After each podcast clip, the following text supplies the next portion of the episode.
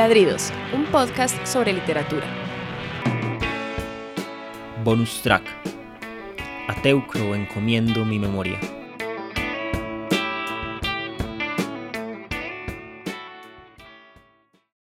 Uno.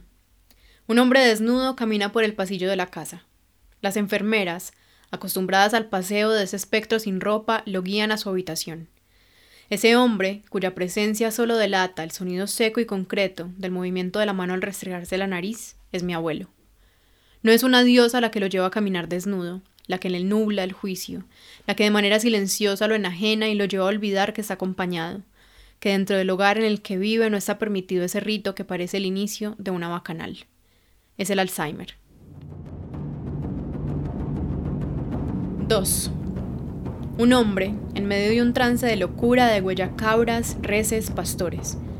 Lo empuja la fuerza que siente al creerse parte de un momento de total claridad. Lo empuja, esta vez sí, la voluntad de una diosa resentida. Ese hombre, al que el espectro de la vergüenza, del deshonor, embrujará durante lo que le queda de vida, es Ajax, hijo de Telamón. No voy a abordar acá el motivo, la ofensa que lleva a Atenea a cubrir los ojos del héroe a incrustar un lente que reproduce escenas defectuosas y reales. Traigo a Ajax porque sin su locura, sin su posterior suicidio, Teucro no habría llegado a mí en, este sí, un momento de total claridad. Me explico. Leí la tragedia de Ajax para quedarme con la compañía de Teucro. Es una compañía necesaria, me es urgente su presencia, necesito que, como elevando una plegaria, me dicte las palabras que olvido. Porque acá está mi tragedia, se me olvidan las palabras. Sucede entre lo inesperado y lo inminente. No olvido hechos, no olvido eventos pasados, olvido palabras. En el lugar de las palabras que olvido queda una niebla espesa que no permite espacio entre sus partículas, que no me deja ver nada. La palabra se va aunque la intuyo ahí adentro, a veces deja un rastro, alguna letra que, cuando la palabra vuelve, no hacía al fin parte de ella. Son además burlonas. No sé qué ofensa las lleva a huir, pero sé que Teucro las recuerda, tanto a la ofensa como a las palabras.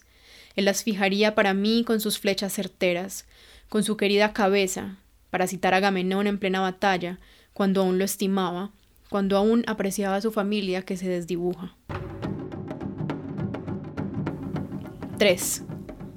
Un hombre ordena que no se sepulte un cuerpo un hombre que murió al encarnar a una res, un hombre que perdió a Helena como yo pierdo las palabras. Ese hombre, que es Menelao, olvida de dónde viene y al olvidarlo, así como yo olvido, ofende a Teucro, quien, con su querida cabeza, le recuerda el entramado que lo lleva a estar ahí, al frente suyo, exigiéndole que no entierre a su hermano recién atravesado a mano propia por una espada. Menelao manda que se lo deje ahí, quieto y cubierto con un paño, y la pequeña mano de su hijo suplicante. Teucro le recuerda al espartano de dónde viene y por qué al llamarle hijo de una esclava no lo ofende. Es su memoria la que lo redime ante el rey y es esa memoria la que elijo como bastión ante el ataque de no sé qué diosa ofendida. Ante el ataque de una enfermedad que, también a través de un entramado, de un salto generacional, a través de un destino genético. Quizás heredaré de un hombre que alguna vez caminó desnudo mientras se rascaba la nariz.